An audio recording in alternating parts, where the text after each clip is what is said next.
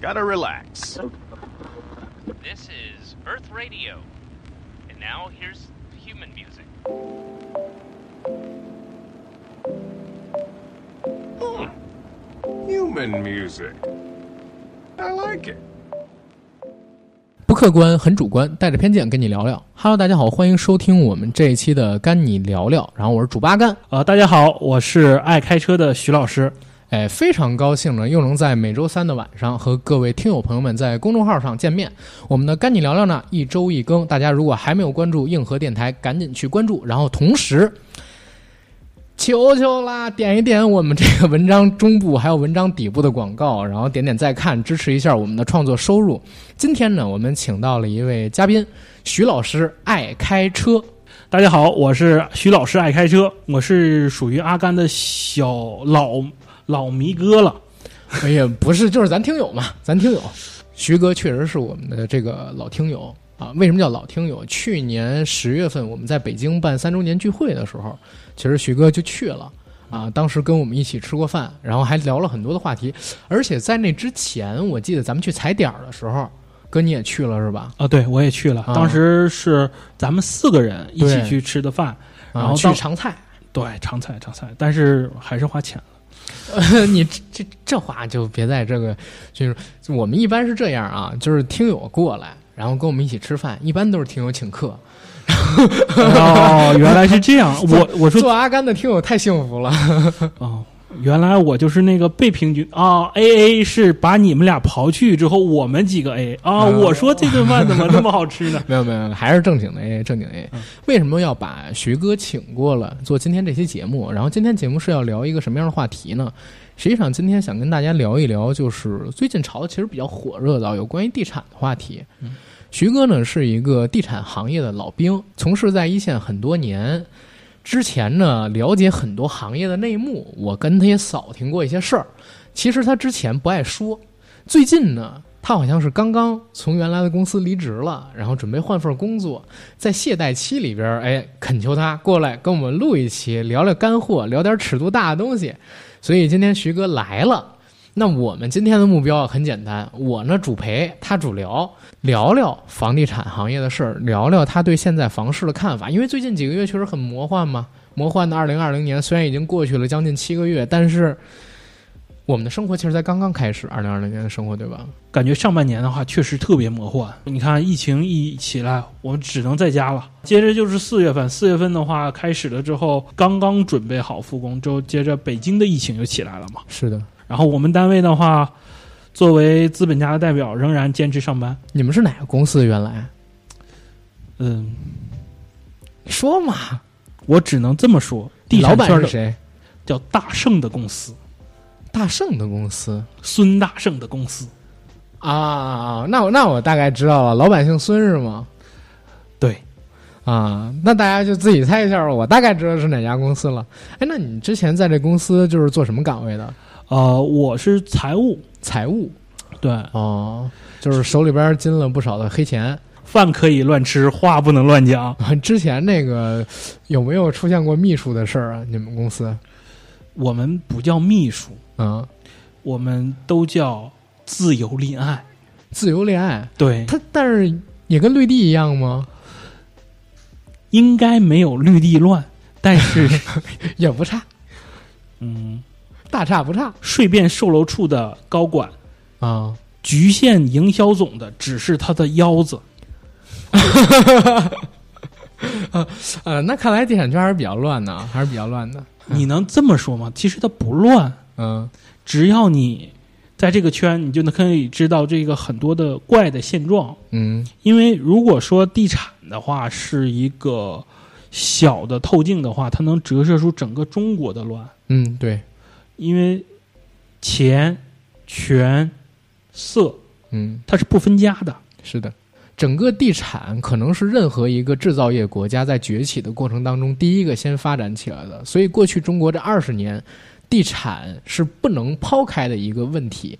然后也有很多人在这个行业里致富了啊，不仅仅是通过这个局限了自己的腰子，然后顺便售楼处小姐就致富了，还有很多人就是以贷还贷去买房、炒房，然后致富的。哥，你好像也是一个炒房客吧？我不是，那你也是一个投资房产的人吧？我不是，我怎么好像在录节目之前，你跟我说就是自己那个什么还完了，然后怎么怎么样，说你拿通过什么什么拿到了什么什么，是不是也是 是吧？我没有，我不 是，不不知要道找我。 是这样的，我跟你说，因为我们做我作为房地产的从业者的话，实际上我从房子的话挣的钱的话，其实没有大家想的那么多，因为是这样，我们只是可以比你们一般的消费者提前知道消息，嗯，然后用更低的价格去拿到房子。某个楼盘的是吗？啊，对啊，但是我从来不是炒房的，为什么呢？第一是没有资本，第二的话是这样的，现在的话说实在已经过了炒楼的黄金期了，是，最后一波炒楼黄金期应该是一六一七年那一波吧，嗯，比那个要晚，还晚。对，因为是这样的，它炒楼的话分好几波，嗯原来的炒楼的话是比较刚猛，嗯怎么刚猛呢？就是如果你有权有势，你只需要付一个首付就可以摁住一套楼，一套楼还是一套房？呃，一套楼一套楼一栋，一栋，有一些的人他通过付了一个定金。嗯，他就可以把这套楼说全部是给封死对是自己的，啊。然后等涨价的时候，我再把这套楼直接抛掉。那地产商就只收一个定金，就是啊，当然你说的前情是这个人有权有势，是吧？利益输送知道吗？啊啊，就各种手段，就是你看啊，这么说吧，如果你是一个有权利的人，啊存在权利寻租空间的人，嗯我不能直接给你钱，嗯这是违法乱纪的。啊啊但是你说我给你定金，嗯然后我接着我再把这套楼卖了，中间赚差价，啊啊，那就是一个合理的投资行为嘛，对呀、对吧那？算吗？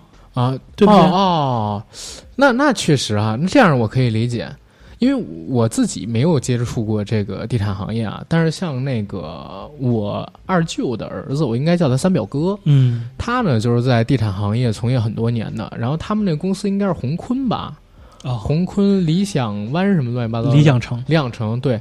然后当时呢，他们这个公司听说就还挺乱的，是这样的啊，因为中国的房地产市场的话，可以这么说，它是鱼龙混杂，嗯它有几派，嗯什么几派呢？第一个国企，啊对，国企的话万科是什么它的它是本来就是干得早嘛，它也嗯有资本。嗯，第二派的话是包工头起家的，万达算包工头起家吗？万达不是，万达也不是国企、啊，万达是国企，万达是国企啊，万达是国企改制，哦，它通过国企改制管理层收购。可能也会存在就是他一的些大前领导还在持股的状态，你这么说就犯忌讳了。这样，我给你讲一下这个原因是什么呢？因为中国的房地产市场的话，它在过去的十年之内，嗯也就是说，自从次贷危机以后，嗯，中国的房地产市场一直是中国的经济的核心之一，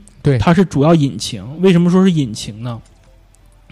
这么跟你讲，你翻所有的美国的 EQE，就是放水的那嗯我知道个我知道放水的记录，你知道只要这边一开 QE，中国的房地产市场滞后半年以后就会有一轮飞涨。我、哦，等会儿我理一下这个顺序。美国开 QE，中国滞后半年房地产会飞涨。对，为什么很简单啊，美国人印钱，啊他东西就不值钱了，对吧？啊？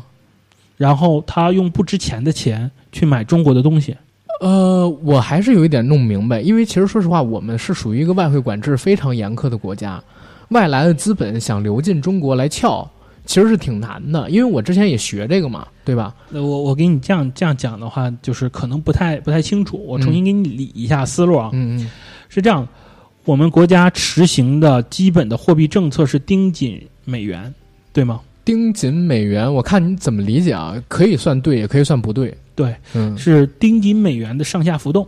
这个是对的。那么盯紧美元，美元的话是在实质性贬值。嗯那么我们国家实行盯紧美元的这个汇率，那么我们为了不被割韭菜，我们也要相应的发嗯相应的人民币。嗯，又因为我们国家是外汇管制很强的东对，公司，所以所以说它就不会将这个钱流出去，所以说我们就要在内部消化哦，我明白了。你要这么说，我可以理解，它不是外来资本来国内买我们的实体资产，对而是因为我们要紧盯着美元的上下浮动，然后我们自己印钱，导致国内的虚钱比较多。当这部分的钱没有市场可以流进去的时候，就流到房市里边去了。所以，我们滞后半年，我们国内的房地产市场会有一轮飞涨。对，啊、o k 这这个是我可以理解，完全认同。对，所以说咱们国咱们国家的房地产是可以这么定义它，它在一定的历史时期嗯，完美的完成了党和人民交给它的历史使命。这个是的，这个是的。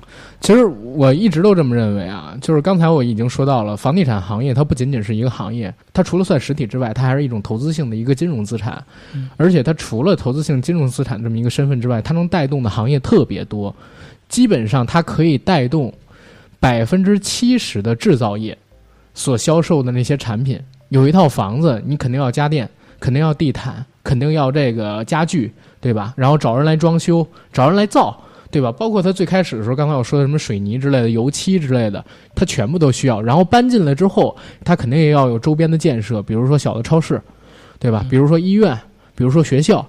所以，一个楼盘它周围能带动的产业是非常多的。过去几十年，中国用它来做发展的一个主要的一个梳理引擎是很正常的一个事情。阿甘的话说的非常的对啊，嗯但是的话，我可以给阿甘补充一下，啊嗯就是中国的房地产市场是什么市场呢？实际上，房地产市场是金融和实体的纽带。对，怎么说金融和实体的纽带呢？实体的话，它联系着上游是什么游呢？是土地和建筑。嗯，建筑的话又有水泥、钢铁、劳务。上游的话是连着的是土地财政。嗯，那么这是上游，那它下游呢？下游是消费者，消费者的话，它联动的是什么呢？联动的是装修家电，嗯嗯，还有一些相关的配套设施，这是上下游。都是这打通的。对，这是实体实体面。那么它的金融面是在什么地方呢？非常简单，因为房地产的话，它是一个资金密集型行业，它的本质是资金密集型行业。它的资金密集到什么程度呢？就是说，地产这个圈儿里头嗯没有穷人，所以说他们的话，资金密集到就要频繁的利用资金的杠杆儿，永远的资金渴望。嗯谁能最大限度地撬动国内房地产的杠杆儿，谁就能够赢得市场。有钱的就是爸爸，嗯，真的。我之前看过一几年啊，一几年当时王健林去过一次开讲了，嗯，他在当时上边说过一件事儿，他名下的这个万达呀，超过了美国的三门重工，国内的这个持有的土地的平米数要比世界上边任何一个地产公司持有的多，最起码明面上边要多。当时我看到这个之后，我明白的哦，为什么他是当年的那个中国首富？我给阿甘纠正一下啊，嗯其实他说的不是地痞，啊是商业地产，哦，商业地产是啊经营性物业。哦，总平米数对，哦，明白而经营性物业的话，它的持有的量是非常，它是国内首屈一指的。嗯但是说，如果真论持有的地皮的数量的嗯话，嗯因为我没有查过，嗯，我猜有两个两到三家公司，第一是恒大，第恒大二是碧桂园，第三是万科。啊，哎，我还真没想到碧桂园，我一直想的是万科跟恒大。呃，因为碧桂园的话，它是走下沉市场、嗯走量的公司。嗯，它在二三线的话，二三线就是那个底下层市场，对，最害怕的是什么？开发商跑路。通过二三线的话，去他去合作买，啊，但有他参与的话，就相当于有个品牌背书，对就是我的房子一定不会跑。啊，第二点的话就是，呃，更啊，就是说碧桂园会提供一整套的融资解决方案。嗯，第三的话，碧桂园的话还会提供什么呢？完善的物业服务。哇，它这个有点像，有点像那个手机领域里的 OPPO 跟 vivo，呃，比 OPPO 和 vivo 要复杂的多得多。是，但是有点像，他们就是铺这个下沉市场的渠道嘛。对，因为嗯碧桂园的话，它的成功的话也不只是因为它的下沉，嗯也是因为它的战略，更因为它的独特的融资的一个方式。嗯这么讲吧，因为我们地产行业的本质是一个资金密集性行业。嗯对于碧桂园来说，碧桂园的话，首创的那就是因为哦他招来了吴向吴吴吴建斌嘛，嗯他这个人的话，在地产的融资的这个角度的话是比较厉害的。它通过海外的这种发美元债的形式，嗯将国外的资金引过来。嗯，因为众所周知嘛，QE 对， QE 的话会导致整个世界的资金泛滥，嗯它就就是说它对利息要求很低。对，那么国内的话，相对来说利息很高，嗯，那它建美元债就很便宜。那我用便宜的钱去买地，然后再倒起来，这样的话，它不就可以更大规模的去扩张这个市我场？我可不可以提个问题啊？嗯这哥们儿从美元债，他融资很厉害，所以因为你跟我说了这个人的名儿，跟他做的事儿，那也就是说他肯定做过这些事儿，他也确实能做到把外来的美元投放到国内的市场里边来，对吧？嗯那我就有一个问题，他是不是背景很深厚？如果他不是背景很深厚，他不可能把美元债然后弄到国内里边来参与这些投资，因为你知道国内的话就两种 QD、QF，是吧？然后走这两种的话，就涉及到你换汇。然后他能搞来这些额度，他肯定是一个背景非常牛逼的人。呃，碧桂园嘛嗯，它是港股上市，在港股上市的话，最大的特点，其实说目前为止的话，咱们的现在的国内的港股嘛，也是一个非常好的一种，就是说它是最接近于海外市场的，他就是海外市场。它又靠近国内市场。嗯港香港逐渐变成金融城这个事情的话，已经是既定题中之意了，嗯嗯，因为它用的是完善的欧美法系，是的，然后同时它的呃相关的会计政会计政策嗯，和那个比内地要完善太多。呃，不不不，它不算完善，我觉得比内地完善多。因为港股的它的这个就是相应的这个这个报表需求嘛，嗯和国内比的话，确实有它独到之处。 嗯但是更多层面上，我认为港股的这个会计的这些准则的要求，其实有的时候并不适用于国内，因为国内的话，它相对而言的话，它的那些操作和做法，实际上国内的那些会计准则的话，对于这种造假啊、防范啊，已经做的，我个人认为比国外的要严格一点。为什么呢？为什么呢？因为咱们国家是不抓。啊啊，啥是没不是没明白没明白，哥你得讲讲这个。我们的国家的这个就是 A 股市场啊，实际上它这个法律这个条款，它这个角度讲嗯还是比较保守的，相当于车吧，我用十年前的技术，嗯肯定比现在成熟，嗯对吧？嗯。而港股呢，他说我要用去年刚研发出来的技术，哦，一个是比较冒进，另外一个在政策上边就比较保守。对，但是保守的话，能说这个车不坏吗？不能。嗯国际的那些的话，会计估计啊什么的话，做的已经很先进了。嗯为什么呢？因为整个就是我说一个专业上的点儿的事儿，嗯就是可能对大家的，就是也不太友好。嗯怎么不友好呢？就是因为房地产的话，它跟金融的话联系非常紧密。是的。如果想要在国外发债，嗯首先第一件事的话是什么呢？就要做评级。呃，第一你要想在国外发债，不是评级，嗯因为我们之前参与过这个事儿，嗯你得先找这个政策性银行，啊，对然后跟政策性银行要配额，没有配额你发不了债。对，然后要完配额之后，政策性银行然后会给你做审查，审查完才是评级，那已经是第三步了。哦，嗯，因为可能到我这块儿的话，我作你们为做的都是第三步是吗？。对，哦，OK，因为政策性银行的话，如果我要找的话，我就不坐在 这里了，我就不是爱开车的徐老师，嗯我是坐在车里的徐老师。是这不是司机了是吧？对在在后边还有一姑娘给你倒着酒，你这抽着雪茄，嗯 庸俗，就不能是浴缸吗？啊，那你真牛逼，开房车，操！ 呃，今儿今儿今儿来讲，今儿来讲，来，是这样的，就是说回来啊，实际上的话，他他其实刚才他已经说到我的知识盲区了。嗯因为因为是这样的，就是我们国内的话，它这个房地产市场的话，最重要的事情就是搞钱，嗯，无论是怎么搞，先搞到，对，嗯，但是死在扩张路上的房地产企业也非常多，嗯，因为房地产企业负债率非常高的，平均负债率。，对，因为我们的资产很重，嗯，那么我们要变轻。就比如说思聪少爷那个公司，对，他的他之所以有问题，之所以他最近在土地市场上没有那么风光了，嗯原因其实也很简单，嗯就是因为国内的融资的途径嗯没有给他开放，所以说它在融资的道路上就就受阻，受阻的话，实际上它对于整个房地产市场来说的话就就有问题。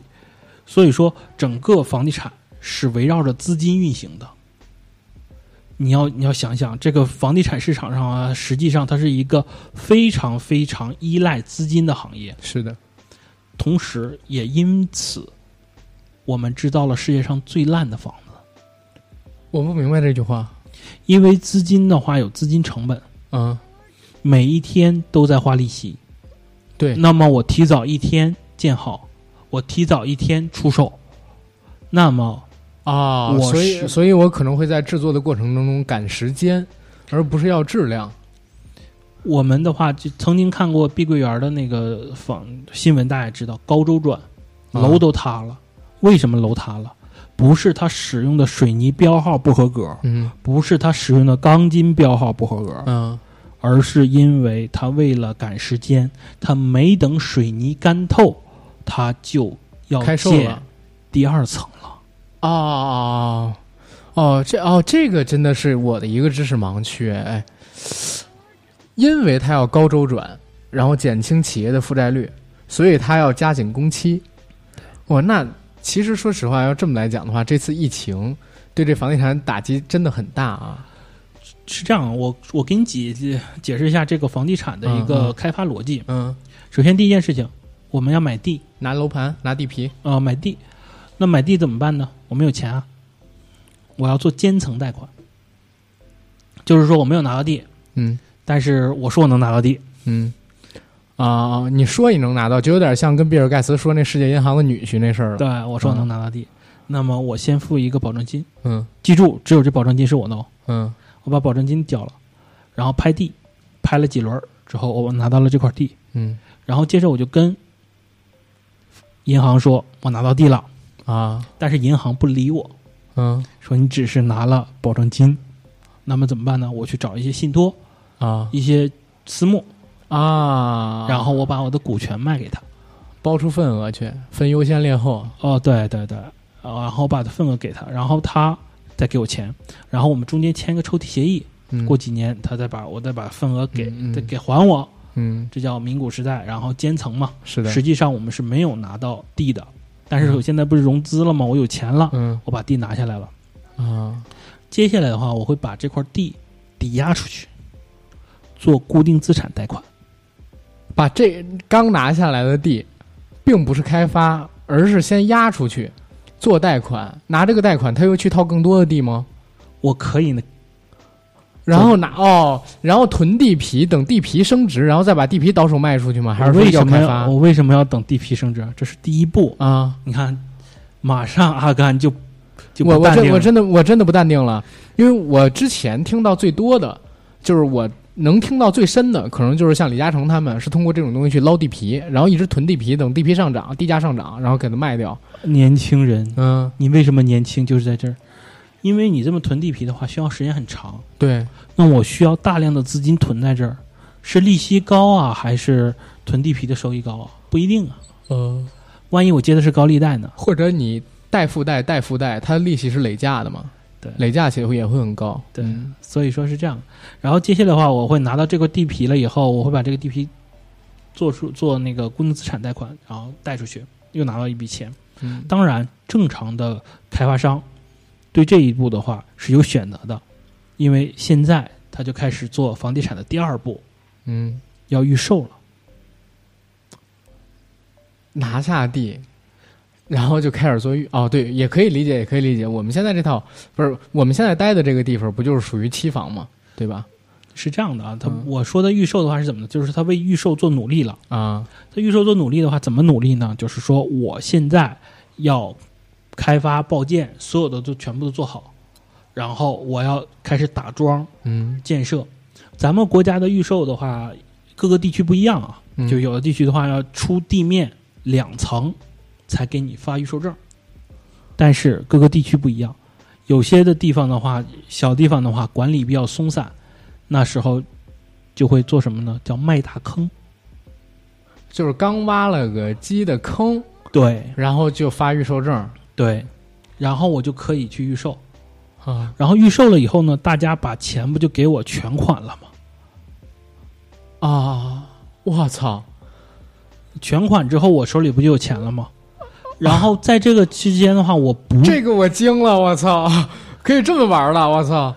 我不是，哎，我 我等会儿我 我操，我有点儿，我有点儿，我有点儿慌，我我脑子突然绕过这个弯儿之后，我有点儿慌，我操，这可以这么玩儿当然了， 卖大坑是不合法的，也不合理的。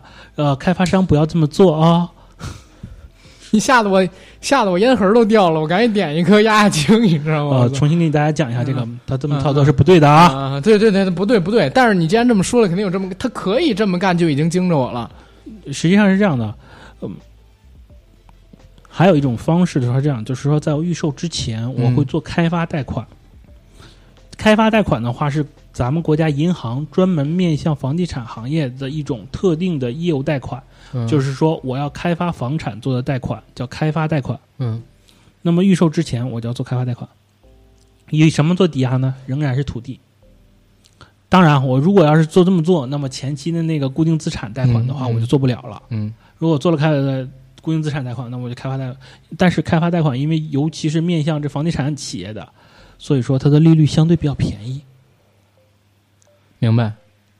那么我有了这个便宜的开发贷款的钱，我又有了我们广大的消费者、购房人无息的全额的房款，嗯，那么我就开始开心的第二步了，我又可以去买地了。哦，明白。这其实也是一种杠杆儿，对啊，而且这个杠杆儿是暴力的杠杆儿，杠因为土地是硬通货，对吧？我没有压土地啊。我知道，我是说土地是硬通货，它其实负担的风险没有那么大，对啊，但是它的杠杆儿很高，就是利润是很高的。对啊，对，这个很厉害，我操！我只哦，要、所以就是你看这些地产公司那么挣钱，而不是仅仅像我们想的弄块地皮，然后把地皮开发成楼盘翻价去卖，不止那么简单。它可以通过这种杠杆儿，地皮压地皮再贷款，然后将来一可能说一块地皮能造出的收益甚至是十倍于这块地皮的。你其实你算流量金额和流量倍数，因为这样的话，我通过这种频繁的这种质押的话，我一笔钱嗯，我可以用十次，对啊呀、而这一笔钱用十次的话，它的优点和缺点是什么呢？杠杆儿被放大了，这就是优点也是缺点。当我的回款、我的现金流不足以覆盖我最低的杠杆线的时候，嗯，那就是暴雷的起点。但是又像你说的，现在分的这几批里边儿，有一部分是大国企，对吧？然后它的股权结构，这个其实是呃很很很值得推去推敲的，怎么可能平白无故就暴雷呢？那怎么可能就断代呢？对不对？对，所以说房地产行业的话，它是最金融的实体，嗯它是最实体的金融。所以说，对大家的话仔细仔细想想，而我们房地产借的这些钱，最后都去哪儿了呢？都是谁掏的钱呢？最后其实都是国家掏钱，不是谁？你掏的，我掏的，为什么呢？你买的每一笔理财，啊，你是说啊？我明白了，因为他们都包成了信托或者基金，有可能就是搭给银行去做了，明白？你们记住了，我们房地产商的话，可能掏出了十个点的利润，嗯，但是你买的理财只有四个点。对，四个点五个点，基本就这样。你看银行的快乐是不是加倍了？哦，操，这这个是的，这个这个我是可以理解的，而且银行中间还要中间再抽嘛，对啊，对吧？因为我们之前了解过，就是银行产品的结构，银行拿一个信托过来，可能说中间要切走几个点的，这个呃可能都不止几个点的一半儿吧，拿走总利润的一半儿吧，就是给到客户的利润的一半儿，嗯，但是银行也要背书啊，也要背书。我靠，这个真的是牛！逼！我不是我们这样，我们这样哥，因为我自自听完了之后，我肯定是受了很大的震惊啊。但是我我可能比我们的听众，呃，稍微对这行业还算了解一点儿，其实对他们是很不友好的。我们前边聊专业性的东西可以先到这儿，我们后边聊一点就是接地气的，好不好？因为我感觉前边这段可能对观众不太友、听众不太友好。感觉阿甘好像受惊了。哦，我真的那肯定 是十八厘米，但是我我，哎呦，其实你真的打翻了我一些对房地产行业的认知。刚才跟你这么去套，就是房地产商赚钱的逻辑，我开始发现不止我想的那么简单。年轻人，你实际上看问题的话，只看了一层。我现在跟你讲，故事还有一层。对，想听吗？呃，第三层是不是？你可以再说说。是这样的，实际上你都是孙悟空而已，嗯，如来佛还在上面照着。因为最终操盘手是谁呢？嗯是政府。呃， 我这段能播吗？这还没关系，我跟你讲啊，嗯来慢慢讲，慢慢聊啊。嗯，美国政府发 QE，中国政府也要发什印么钱。要人民印币钱，嗯那印完钱的钱都去哪儿了？去房地产了。那到底怎么去的房地产呢？嗯你刚才看的时候好像没怎么去房地产啊。呃，其实它是这个样子啊。整个社会当充斥了大量的现金之后，中国人虽然爱储蓄，但是不可能全储蓄。投资这种行为是挺多的，像你刚才说，第一，买理财产品，这是一个理财产品必须要挂钩一个东西嘛，它没有实质性的标的，它没办法给人产生利润的，所以有很多流到民间老百姓身上的钱会以这样的形式反哺给地产，这是第一个。第二一个呢，可能在我的一个理解里边，这些钱还会到企业里边去，还会到职能机关里边去。当职能机关跟政府有呃，当职能机关跟企业有了这个钱之后，他们需要一个投资渠道，而过去几年其实，而过去几年反而在我的一个认知里边儿，现在是二零二零年，我可以说大众创业、万众创新这八个字儿是骗子， 坑死了好多的人。没有好的投资渠道，房地产在过去这些年依旧是投资的不二选择，这些钱一定会流到房市里边儿去的。来，嗯我给你讲一讲房地产的政府端操作。嗯你们，我刚刚跟你们大家讲过了一下房地产的上中下游。嗯那么，房地产它是一个什么行业？第一，资金密集型行业；第二，它是半垄断行业。嗯为什么呢？因为它的上游是被人垄断的，嗯，它其中有一个要素是被人垄断的，就是土地要素。对，地方政府卖地只有有地的房地产商嗯才是牛逼的房地产商。是刚才我讲的所有的话，其实撬动整个杠杆核心的是土地。嗯那么土地的获取就是整个房地产商要解决的问题之二。问题之一，第一个要解决的问题是有没有钱，第二个问解决问题是有没有有没地。嗯那么地怎么办？拍对，对吧？是这样的，我们国家的房地产改革的开始到房地产的改革到现在，核心的改革政策之一就是土地的招牌挂制度，而土地的招牌挂制度就是照抄了香港的土地制度，嗯，而香港的土地制度其中最核心的一条就是政府港府人那为个对控制土地的供给。对，但是香港跟大陆有一个非常大的区别。这这个我当时就是在呃，当年我做过一个论文，一个学术论文，就是聊这个金融保卫战那时候，嗯当时就有看到香港的土地啊，其实当时全部都是挂在英女王下边的。后来当香香港的这个主权交接之后，相当于是港府特区，然后拥有所有土地的拍卖权。但是港府特区也好，呃，还是之前的英治时期的这个港英政府也好，其实它有一个核心的地方是在哪儿？它为了保证子孙后代他们的生活条件，所以实际上现在的香港有超过百分之五十的地皮根本就没有开发，而且他们的可卖的地还很多。呃，现在这个阶段，我们也可以说啊，就是这个政策已经开始变得有些畸形了。对于香港这个城市而言，合适吗？有合适的地方，但是随着这些年，房地产成了整个香港的经济支柱。香港已经是一个被金融跟地产所绑定、所绑架的这样一个城市了，它没办法逃开这两个产业的时候，这个政策本身就已经变得不是那么合理了。然后我们现在是照抄了香港的制度，那也可我们可不可以理解这样，就是地方政府如果举债的话，因为确实都在举债嘛，就可以通过标地、标楼盘、标地皮这样的形式，然后拍卖土地，减轻自己地方政府的负债压力。前些年，呃，大概就是在一五年、一六年的时候，当时呢，国家曾经也是出现过一个一个行为，就是帮助地方政府，呃，去库存去哎，对，去库存、去负债，对吧？去地方政府的负债率。那我们可不可以理解，就是一六年、一七年那一波的房价上涨，跟一四年、一五年当时国家帮助这个地方政府去库存，然后呃，他们疯狂的卖地皮有关系。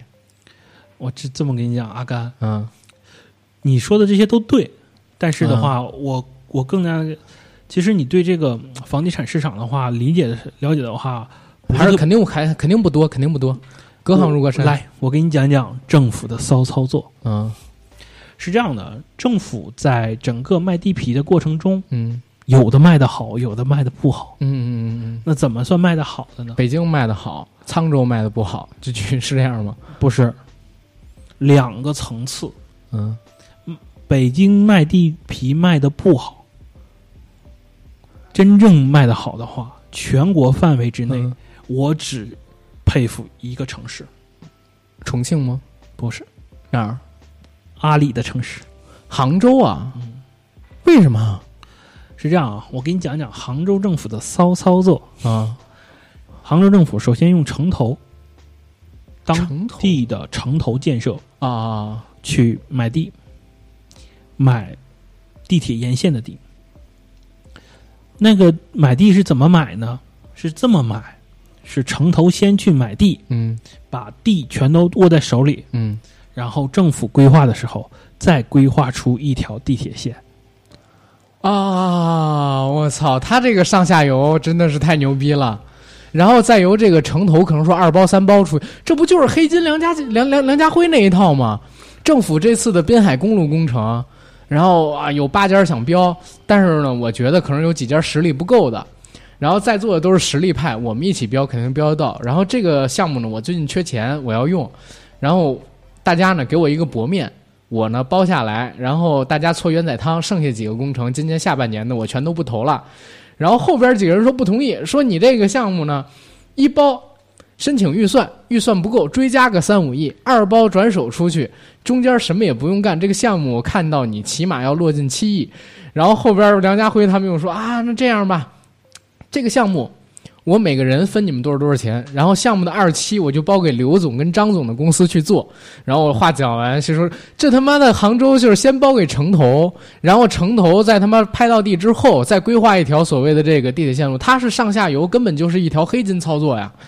那怎么黑心了？你太小看我们国家政府的这个，你那个 风控我我不如人家， 人家肯定做的风控更完善啊！ 不是你说的太 low 了，因为是这样，人家是打哪儿指哪儿，不是指哪儿打哪儿，啊，懂吗？我操！而且我刚刚给你讲的是第一步，啊，第一步是这么操作，我操，这期节目能播吗？第一步是这么操作，还有第二步呢？啊，怎么怎么地？第二步呢？实际上这样，政府虽然规划了地铁线，实际上它的房价并没有涨多少，嗯因为它这个地铁线的话是未来要建的地铁线，所以说城投的话怎么卖地皮呢？嗯城投这么卖，城投他们采用了货币化安置。什么叫货币化安置？给那些拆迁的人们钱。他就是这样的话，老百姓有了高溢价了吧，嗯对吧？他拿了高溢价的话，实际上他的房子是小的，他还要去再买房子。也就是说，拆迁赔了你一千万，你要用九百万去买房子。我给你的钱，我转眼又收回来了，嗯，但是房价炒高了，是懂吗？那么我房价一炒高，其他的房地产商一看，房价这么高，他是不是想要去买周边的地？因为规划已经定了嘛。嗯，那我城投已经卖了一第一波，嗯挣得盆满钵满，嗯，我眼不眼红？嗯我眼红，我要冲进去，我再买旁边的地买了，那么整个沿线的地是不是都被我炒起来了？对，哦对吧？货币不是化我讲的那样的，这这个东西我操啊！货币化安置啊，我给你钱的话，实际上我是用四两拨千斤呢，我用四两的拆迁款把整个沿线的房全价都炒高了，全都炒高了。然后你再去买地的时候，实际上已经是高房价的时候，你要买地啊。嗯，所以说你买的地的话，面粉是不是高？嗯是不是贵？是？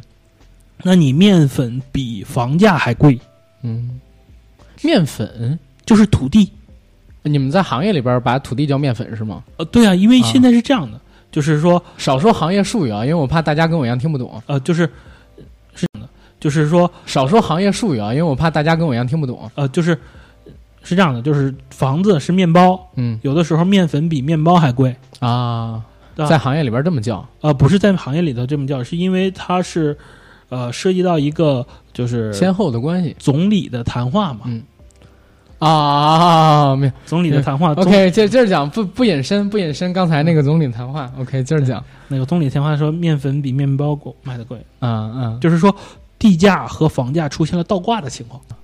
那么这种一情况的话，一出现，那就会造成什么呢？房地产商就被套在里头了。嗯这个游戏还得玩儿，嗯，我就相当于政府提前把房价的红利全都一波全都给收走了。收走了，因为城头也是我的，这个也是我的。嗯，那再怎么玩呢？我换个地方再玩一次。再开发一条地铁线， 对，杭州是这么玩的。为什么杭州的地铁线特别奇怪的地方，也就是在这儿，它是从郊区开始修 的，它不是从市区开始修的。 我啊操！我不知道有没有杭州的听友啊，听完之后会不会一身鸡皮疙瘩？它不是根据市政规划来修的，嗯，它是根据地他是打哪儿指哪儿，就像你说的。对哪里便宜，我先把这个城头，先把这块地收起来，嗯收起来之后，我再规划地铁线，然后炒高房价，然后货币化安置，炒高房价，然后再，但明是白它有一个弊端，嗯弊端是什么呢？是房价涨上去了，嗯这不符合房住不炒的这个原则，嗯它也是个民生指标。嗯，结果，杭州政府来了一个骚操作，什么操作？扩区，就是说他将自己的行政区划扩了。那么扩的新区地价房价便宜啊，嗯原来的房价高啊，嗯对吧？嗯，我一平均，我的杭州的房价又没涨。杭州的行政区划的话，比北京的还要大一点哦。我操！哦，啊，这个真的牛逼啊！就这么一个，我靠，就是说，政绩也有了，平均房价还没上去，财政收入又增又又又增高了，这不就是政绩吗？对吧？所以说在房地产商里头，房地产商在这个市场里头算个毛线呐、嗯反复横跳，被人反复割韭菜。你以为你买房子是韭菜吗？房地产商是最活跃的韭菜，对也被割了好几茬了。对，但是最后割韭菜的那个人是如来佛，如来佛在用一双大手笼罩着下边这些孙猴子，你知道吗？我操！所以说是这样的，房地产市场的话，它最后目，因为房价涨的这一幅度的话，这个里头很多的房地产商是挣着钱的，嗯但是中国的房地产商是流着道德的血液的房地产商，嗯，他们从来没有一刻把房地产商挣的钱投资到其他行业里。嗯，都又投资成房地产了。对，他一点儿钱都没拿走啊，一直在给国家做贡献，给政府做贡献，他出色的完成了党和国家 交给他交给他任的务历史使命，对，他一分钱都没拿走。呃，还是拿走了一些的，还是拿走了一些的。不不不，对他真的一分钱都没拿不走。不不，你要刚才这句话说出来呀、大家会不同意，你知道吗？大家会有好多骂的，咱还是得按照大家的这个想着来，确实还是挣到了一些，跟普通人或者说被割了韭菜的人得说，房地产厂商还是拿走了你们一些血汗钱的，大家别痴心， 千万别那啥。是这样的，你嗯你想想，中国最保值的是什么？房子吗？房子，对啊现在是房子，对啊，是所以说所以说哎现在房可以这么说吗？所以说房地产商挣的钱的话，嗯那些高管挣的钱最多最终都干嘛了？也是买房，对啊，嗯，房地产商从高管到底下，到到老板，对，他都没有把一丝一毫的钱拿出去，因为他没有房地产这商。这不还有那个呃养秘书的吗？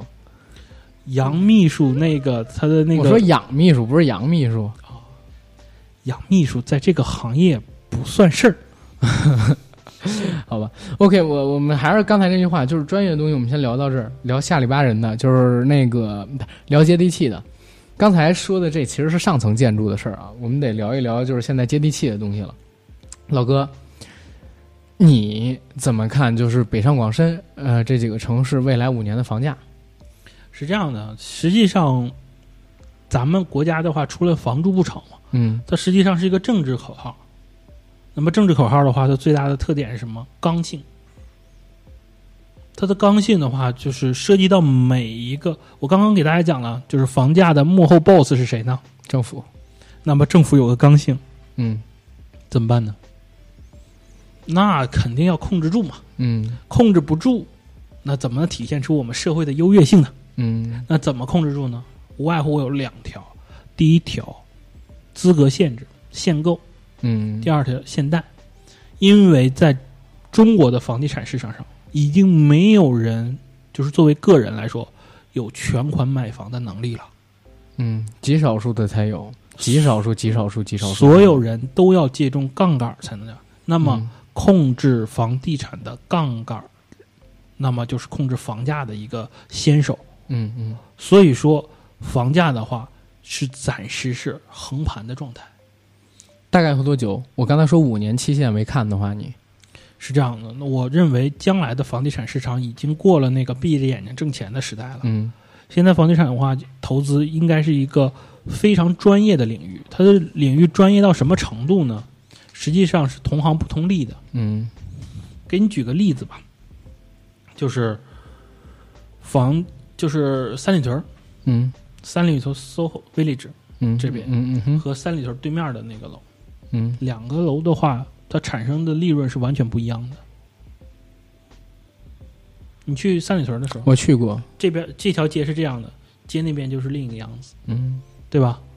不能说人家不挣钱，只是挣的没有它多。嗯所以说房子也是这样。如果我们再想要靠单纯的那种属于闭着眼睛捡钱的时代，已经过去了。所以说现在的话，一定是有三个集中。第一个向更好的配套集中，就是说真正的一个集中，然后向市场集中，就是说什么什么市场，就是说供求市场。越就是说，如果未来像北京这几年房价为什么跌的原因，其中就有一个市场的因素，嗯就是说它在挤出低端人口。嗯它挤出低端人口的话是什么意思呢？它把自己的根绝了。人口不是从不是说天生就分中高低的，嗯，它是从低慢慢长成高的。你把底层减了，那就意味着你树没有根了。嗯所以说，北京这几年它一直在削减城市规模，削减量。对于我，就是妄议党的政策的话，是这样的，就是不能那么干，因为伟大的国家要有伟大的城市做支撑，而伟大的城市，其中一条就是要大呀，嗯对吧？我给大家带个火，推荐一本书，叫做《大国大成》。这本书里头写的基本的道理都有，我也挺喜欢看的。如果要有机会的话，你们可以可以看一下。嗯然后第二的话，就是它会向什么集中呢？向产业的话集中，有一些优势产业的地方一定会成功的。嗯所以说，如果大家真正想要买房的话，想要投资的话，我只能做一个大概的建议是什么呢？南方、珠三角、长三角，将来肯定挣钱。为什么呢？？因为它是中国经济最活跃的两个三角，嗯非常非常的好。当然了，你一定要买那些配套好、医疗好的嗯地方。嗯才行嗯。接着就是北方，北方的话，我仔细数了一下啊，就是我推荐四个城市，嗯，哪四个呢？是沈阳，东北。对，不是，我都惊了。东北，呃，我不是说东北不好，啊但是东北这些年，其实大家也知道经济发展的样子，对吧？你要明白，东北的话，如果单看东北的话，实际上它是一个它的地理位置和它的资源禀赋是可以支撑一个德国的。嗯所以说，用一三个省去支撑一个市是完全没有问题的。你认为会三个城支撑一个沈阳市？因为是这样，你如果作为东北人的话，你如果要是说，你当然啊，你最优选择是来北京嘛，那么，如果你不想离家那么远的话，去沈阳，对不对？你认为沈阳在未来几年也有发展的空间？沈阳它扼守住了入关的道路，其中的话，它作为最大的，就是属于我认为它是东方鲁尔的一个象征吧。嗯它它仍然是拥有着整个东北最好的教育、最好的医疗，嗯所以说整个东北来说的话，它是属于一个塌陷的一个状态。那么嗯塌陷的时候，一定有几个高点我们能抓住，啊，对吧？越不发达的地区，资源越集越中，集中。嗯，对你这么说我可以理解。对吧？对，然后其次，华北的话，主推北京， 为什因么？为北京的房价可能五年内还会涨。它会涨，但不会很快涨。嗯，当然，你在北京的话，也能买到便宜房子，但是便宜房没法住啊，也能住。我远。对，就是是这样，它仍然是全国的中心，嗯政治中心。嗯虽然说现在在赶低端人口，嗯，但是低端人口就像终结者一样，I will be back。嗯，所以说，整个东北的话在塌陷，难道整个北方不在塌陷吗？嗯，这是。接着就是沿海的话，我真的我一听你说这些啊，我没有别的啊，就是我感觉可能播不了，你知道吗？哥，真的，真的有可能过不了审。啊这我我这这这真的啊，不开不行的话，我就上小程序了。我先跟你说啊，先跟你说嗯，嗯然后接着就是沿海的青岛，嗯嗯，青岛，因为青岛市，它占着有几个优优势嘛，它的优势其实其实有几点。第一的话，它跟日韩的关系很好，哎，青岛韩国人真的特别多。对吧？日韩的关系，为什么说日韩呢？因为如果要是说东北要是开放的速度再快一点的话，大连是日韩的第一站，嗯青岛是第二站。但是目前看来的话，青岛目前的发展的话是超过大连的，。那肯定是，那么青岛的话，它的重工业和它的轻工业，还有它的整个的腹地，背靠着整个山东，所以说青岛是不错的。接下来的话就是我最推荐的一个城市——郑州。郑州，嗯对，郑州的话，它算是中国的几何中心啊了。呃，我呃，先我们先说一嘴啊，刚才这几个呃城市，只是哥自己描述的他自己观察的一些城市，不构成任何投资建议啊。现在说这一嘴啊，对对当然不构成的，我只是说这几个城市有发展潜有力。意，思的地方，对，对嗯，因为郑州的话，我觉得它是中国的孟菲斯。郑州，我你去过郑州吧，哥？我去了，我郑东去过新京郑州，去过几次嗯。嗯，我不是说郑州不好，但是我去了几次郑州，我感觉发展潜力没有你刚才说的，就是那些地方大是所以说是价格洼地呢。啊。郑州的话是这样，郑州的它房子的话呈房价呈典型的阶梯状分布，嗯就是说你你兜兜里有十块钱，这个房地产市场有十块钱的玩法，然后你有一百块钱，你有一百块钱玩法，就是说它的房价呈梯梯度。嗯。那么这个梯度的话，就可以让一些就是说真正你说你要没钱的话，那你想买房子怎么买在郑州的话，因为郑州的话，第一它是中国的铁路的一个相对来中心的一个节点，嗯这一点的话是非常重要的，因为高铁的话，它经过的话，它可以迅速的辐射到其他这任何一个城市，这样的话，它的人物的交流就非常方便。嗯，第二的话，是因为它是人口大省，它嗯本身就是可一亿以、多人口嘛，本身就可以依靠这个省来，就是整个省供养一个城市。嗯嗯，还是那个，你还是刚才说的那个道理，就是集中，对我的判断是有依据的。什么依据呢？嗯就是我们现在国家的话，面对了同样的问题，就是和日本同样的问题，就是少子化。嗯，即将少子化，老龄化社会。对，马上就要开始，同时的话，我们也要开始一个新的一个呃历史时期，就是说我们的人均的一个收入嗯，达到了一万一万美元以上。上，嗯那么这个收入的话，就特别像日本。然后你打开日本的时候，你看日本的圈的话，它分为呃大阪城市圈和嗯东京城市圈。嗯，而目前的话，看东京城市圈的发展程度，整个东京要把东京湾吃掉了，嗯，然后正在不停的扩大。东京已经是一个超级超级大的城市了。那么我们同样的可以将就是对比嘛，嗯我们他们的未来可能就是我们的，他们的现在就可能是我们未来嘛。那么我们翻开历史书看看它，就会发现东京在扩大，在高度集中，人口在高度集中，而老龄化社会使得整个乡村都在衰落。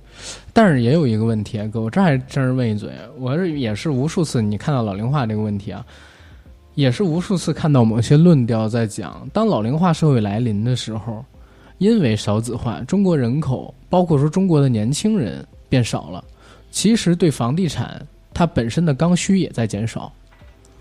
我这么跟你讲啊，嗯，是这样的，但是这个这个时间可能还要有二十年啊，还有二十年。那也就是说，我觉可得能说你二十年之后，房地产我觉得你对嗯这个房地产的市场的话，嗯，我跟你讲，嗯这个就是涉及到我的知识，不是盲区，嗯知识这一点了。嗯因为我一直在思考这个问题，嗯，就是中国的少子化、中国的老龄化，它会引起对中国社会的未来的话是什么样的未来？嗯嗯第一，首先说一说一点啊，它会更加集中。嗯，对，这是我当时看到最重要的地方，就是我还是拿东京做例，它为什么会更加集中呢？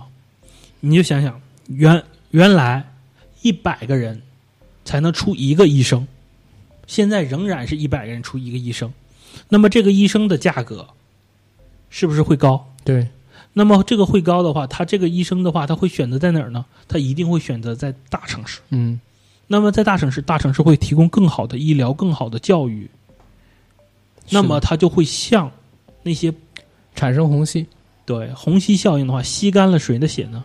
乡村二三级城市，嗯，二三级的城市会灰败，会落寞。对它会形成一个什么呢？就是如果说美国有袖带的话，嗯整个中国也会向这几个城市坍缩集中，最后形成的是什么呢？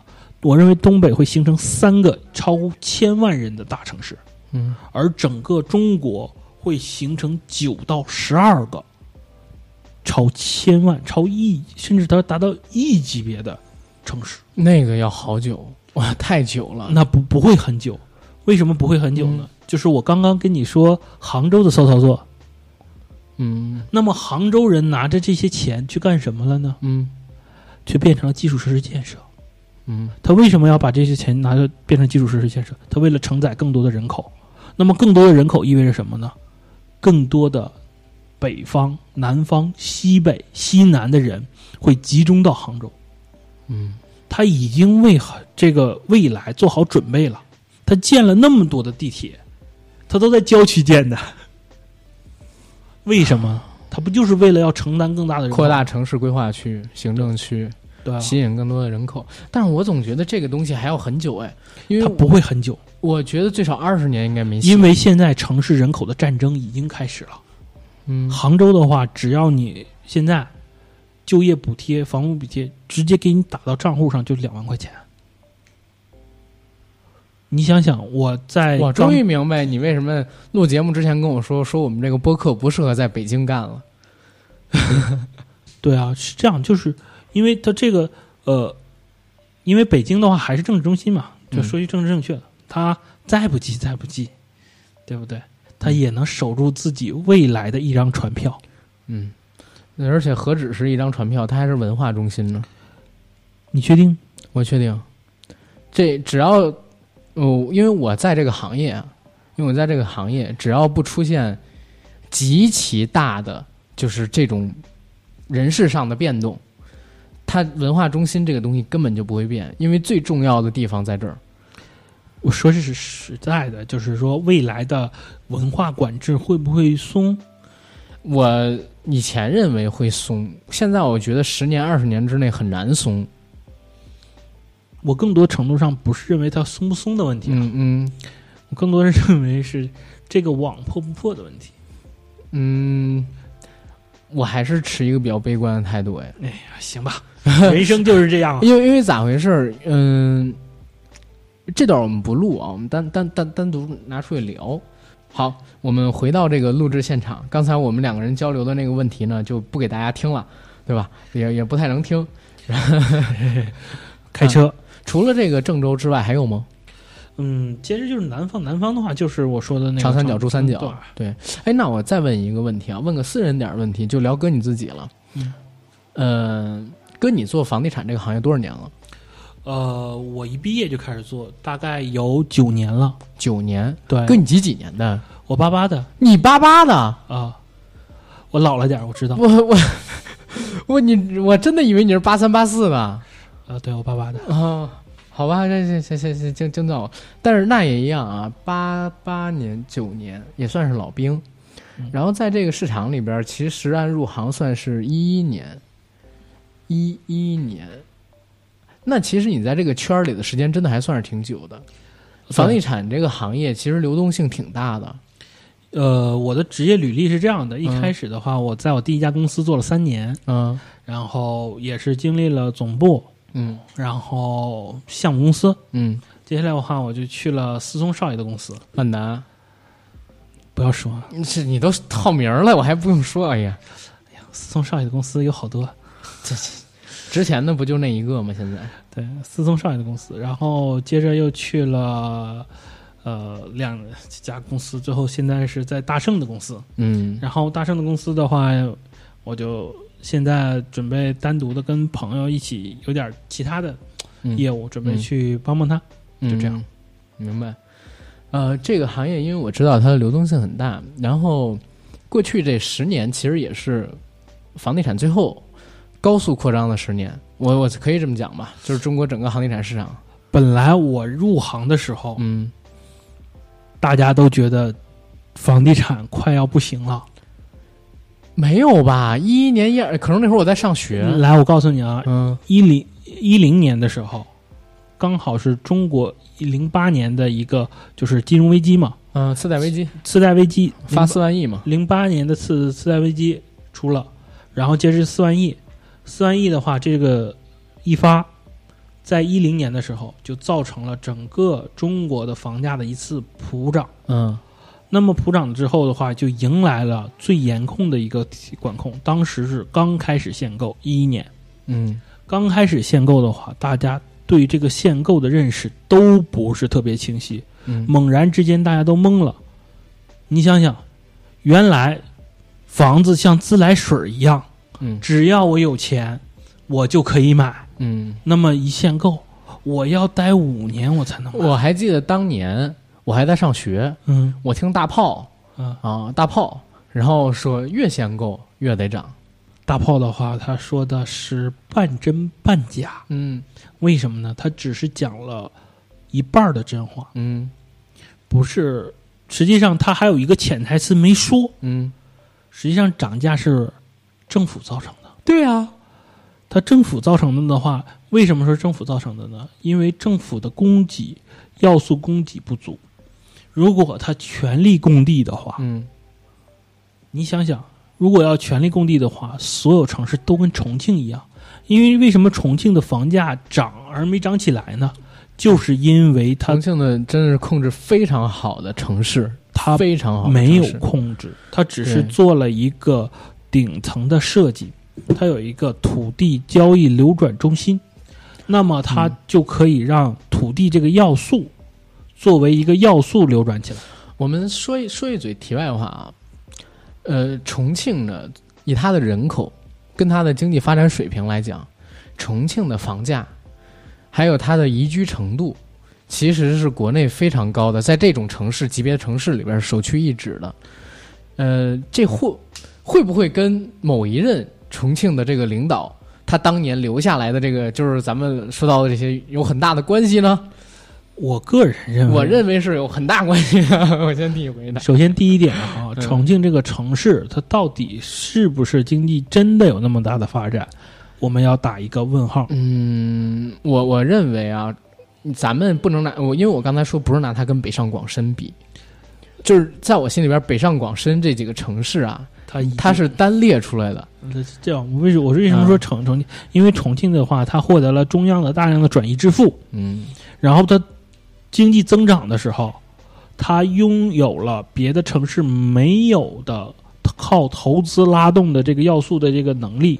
所以说，你要单看经济增长水平来讲的话，它的房价来说确实是不匹配的。嗯，但是这种增长的话，是不是一个可持续的应用要素，这不一定。嗯因为西部大开发嘛，嗯同时的话，它因为它的个人的一个独特的作用，直辖市嘛，嗯，以所以说它在经济增长的时候，靠投资拉动的程度很大，所以说它的一些经济增长的水平来说的话是不一定的。第二的话是什么呢？是跟你说的那个某任领导，我觉得有关系，但是有关很系大的关系。有关系，但是这个关系是在什么程度上呢？嗯是在于制度设计。嗯制度设计的话，刚才我给你讲了杭州的骚操作。那么杭州骚操作的核心是什么？杭州骚操作的核心就是土地啊，嗯他用土地才这么玩的，他有土地才能这么玩。而重庆的话，它建立了一个土地的一个流转中心，嗯那么土地流转中心的话，它盘活了这个要素，那么市场上它就不再是一个政府垄断的行为。那政府一旦不垄断的话，它控制房价的能力其实是减弱的，同时又因为供给的增加，嗯那么需求端不变，供给端增加了，那么它的价格就维持着一个均衡。嗯嗯当然，当这个领导走了以后，房价又进行了一部分涨，嗯，这这部分涨但也的在话合理的范围内。实际上我觉得部分合理，但不能说是全部合理，因为它有一个不不理性的因你素。你得看跟北京还有这些城市比啊，跟直辖市比啊。这是是要这样比，但是这么说吧，就是为什么说有一定不合理的地方呢？就是很多人他有他有一个想法，就是说这个人走了之后，我们马上冲进去捞一波，涨一票。嗯实际上确实涨了，嗯，但是完全没有涨到预想的那一波。嗯，这是为什么呢？还是这个顶层设计就是土地的这个要流转素的中这个心对，因为你价格一涨，我这头儿就赶快就工地啊。明白。然后我最后一个问题啊，嗯，哥，你赶上车票了吗？说到我伤心的地方，我现在在北京都没有资格。没有资格，啊对，不是五年就行吗？是这样的，中间的话，我我离开了北京，啊待了三年，然后这样的话，我是累积满了六年，啊，连续满三年，整个人都不好了。明白。那其他城市的票你有几张啊？有几张吧？我原来有两张，后来我把两张都都给它卖掉了，因为是这样的，啊，战略性收缩，嗯，我准备准备集中力量办大事。在北京弄张不是票，我准备想找个女朋友结婚了，懂吗？哇塞！ 哎呀，这不用着急，好的姑娘没法也跟你结婚。关键是这个叫什么呢？筑巢迎凤。现在目前面临的局面是，一旦我筑完巢，发现仍然没迎来凤，啊，说明还是人不行。呃，那不是，我觉得就是性格也有很大的一部分原因，得、哎呀得平时多出去溜一溜，真的。这一说，我，唉，有些事情说的不能太透。行，我明白明白。反正这个传票的事儿，我相信很多人想问，我也给大家问了。然后还有没有什么最后能够忠告给大家？我们也做个收尾。我忠告给大家的话，第一点的话就是按照当前的管制的模式，嗯大家一定要珍惜自己的首套房。嗯自己首套房是政府给你的最大最大的福利。嗯，为什么说最大福利呢？解决你刚需如的。果按照百分之二十的首付，是你人生中能借到的最大的杠杆儿。嗯对于个人来说，能够借到最大的一笔钱就是你的房贷，嗯，你贷的越多就越好，因为未来预期是通胀的。嗯美国在不断的印钱，我们国家也没消停。 对。呃，然后我再再说问一个额外的问题吧。刚才你说到最后这点，我想起来的，我听到一个消息说，北京的这个首付可能还要降，降到百分之十。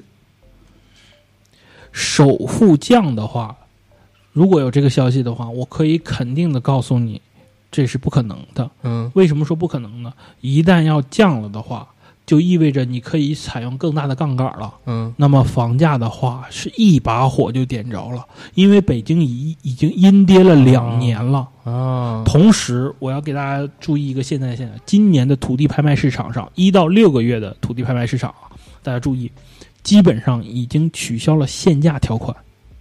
原来土地拍卖的时候都有一个限价的条款，比如说这块地你拍十亿，对吧？但是我限制你每平米最高是只能卖到六万，那么这是有个限价条款的地。现在呢，一到六月拍的地没有限价条款，那就意味着什么？这批造出房子来，成对，本，对吧？而且还有我们买这个房，它的房价，所以说给大家一个简单的忠告是什么忠告呢？就是说，一个有理性的政府，它卖地的时候，它会有节奏、有规划的。那么新盘的价格和土地的招牌挂的之间有一个类似一点四的比例，也就是说，它楼面地价是四万。嗯那它要卖到五万多、六万嗯左右的一个价格，嗯，才能够打平。这样的话，你再想想，我感觉我，哎呀，北京的房价能不能再等我两年呢？哎呀，我现在也不知道得等到什么时候。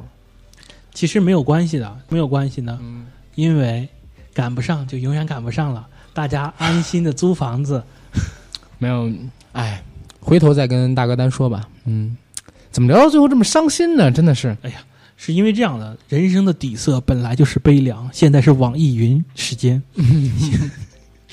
到这儿吧，到这儿吧。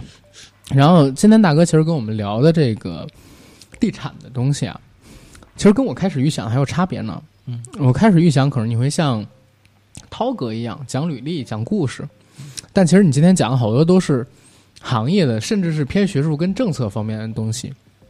我不知道大家理解起来会不会有一点点困难呢？真的，因为呃，绝大多数人会对房地产感兴趣，但是缺少房产投资的知识跟政策的解读能力，这块儿真的是一个呃很普遍的现象。但是我觉得今天这个节目依旧特别有价值，其实是在于对我个人而言啊，我原来对于房地产行业认知非常的浅薄，非常之浅薄。你看我刚才提的那些问题，你基本就能知道，我一直把它看作是一个炒臭炒地皮的。呃不是，呃，就是刚才我也说了他的地位啊，然后等等等等怎么样，但是我一直认为它是一个很简单的利益输送关系，或者说很简单的一个拿到地皮之后就可以经过一些非常 low 的操作就挣钱的玩意儿，但我没想到里边的门道啊，远比我想的更多，有些操作是超过我想象的，而且这些操作的上下游之间的枢纽跟连带，包括他们的这些能量的传送，是我根本就没有想过的。这是第一个，所以是开阔了我的一个认知。第二一个呢，其实，呃，当然哥提到那些建议，大家千万不要当成投资建议啊，哥也不希望大家当成是投资建议。但是他提到的这几个关于城市的规划概念，跟对这个整个中国市场未来可能说，呃，人口极向这样的一个思考，其实我觉得应该对大家挺有启发，最起码对我是挺有启发的。对，如果类比到我们周边的一些国家跟城市去的话，确实是有相近的地方，而且可以以点看面，对吧？嗯，然后不知道大家能通过这期节目理解到多少？如果有什么问题，欢迎在我们节目下方给评论，或者通过公众号它的后台发送给我们。然后这期节目我先传， 看能不能过， 不能过小程序见，好吧？然后最后大家点点广告，点一下再看，支持一下我们的创作收入，谢谢大家。哥还有什么？啊、没有了，祝大家顺利买房，拥有美好人生。赶紧上车是吧？谢谢大家，